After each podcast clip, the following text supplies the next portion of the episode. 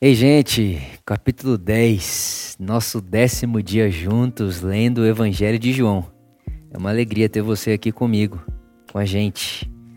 Somos uma, uma comunidade de muitos irmãos fazendo essa leitura juntos. Eu espero muito que esteja abençoando você, o seu dia e de alguma forma cristificando, né? Fazendo como Cristo as suas ações, seus pensamentos, né? O seu dia a dia, tá bom? Uh, eu escolhi o versículo 37 de João, capítulo 10, né? Um, um, capítulo lindo, sem dúvida nenhuma, um dos meus preferidos. É difícil falar de João sem pensar em capítulo preferido, né?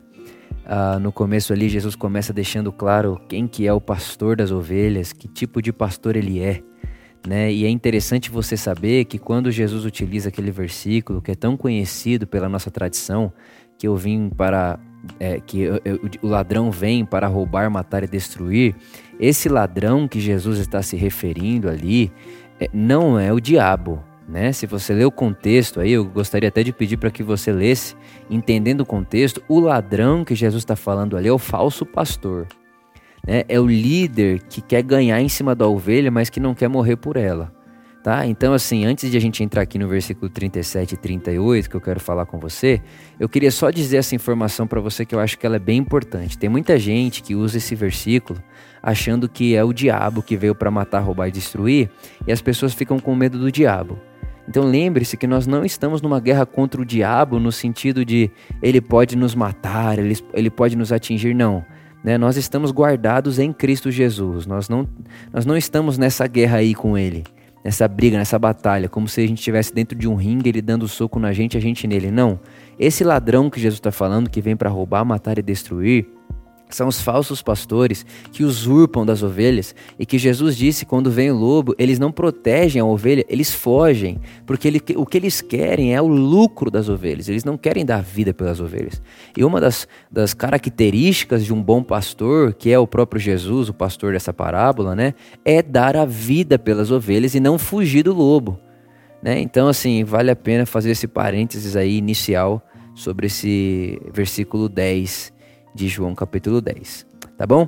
Agora eu quero conversar com você sobre o versículo 37 e 38, onde Jesus diz: Se eu não faço as obras de meu Pai, não acreditem em mim. Mas se as faço, ainda que não creais em mim, crede nas obras, para que saibais e creais que o Pai está em mim e eu nele. Eu acho muito interessante essa ideia, ou melhor, essa afirmação de Jesus em dizer: Vitor, uh, você não precisa crer em mim, não, só crê nas obras que você me vê fazendo, sabe? Eu acredito, irmãos, que nós devemos ter coragem de tomar essa mesma postura. Sabe, uma postura que diz assim: olha, você, você não precisa gostar de mim, mas é impossível você olhar para mim e não ver as obras do meu pai, porque eu estou servindo a Jesus, eu estou fazendo aquilo que vejo meu pai fazer. Então, irmãos, eu queria que a gente entendesse, que a gente pensasse aqui hoje nesse devocional, uh, que. Uh, não é sobre as pessoas acreditarem na gente. Não, eu queria dizer para você, pare de se preocupar com a sua reputação. É, pare de se preocupar com o que pensam de você. E se preocupe com o que elas estão vendo você fazer. Porque Jesus disse que as nossas boas obras vai ser colocada num lugar para que as pessoas vejam. Então, sim, as nossas boas obras serão vista, vistas pelos homens, e os homens, quando verem as nossas boas obras, glorificarão ao Pai. Então, em nenhum momento Jesus nos incentiva a guardar a nossa reputação. Mas em todo momento Jesus nos incentiva a deixar ser vistas boas obras diante dos homens para que eles glorifiquem o Pai.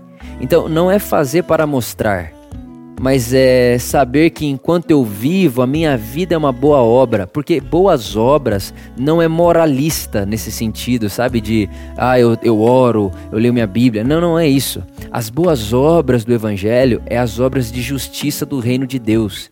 Então, a minha forma de viver, de trabalhar, de lidar com as relações humanas que eu tenho, de lidar com meu chefe, de lidar com os funcionários da empresa onde eu, onde eu trabalho, é uma relação não hierárquica, é uma relação de fraterna. Então, eu já estou revelando uma boa obra de Deus ali, independente de alguém que goste de mim ou não, ou da minha reputação ou não.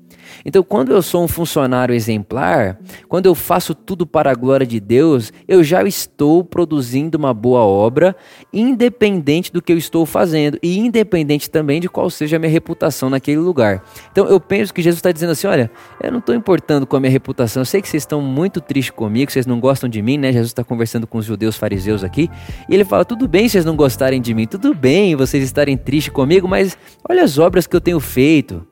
As minhas obras glorificam o Pai. Crede nas obras. Né? Creiam nas obras, porque eu faço as obras do meu Pai. Então eu quero incentivar você nesse dia a não guardar sua reputação. Não guarde sua reputação.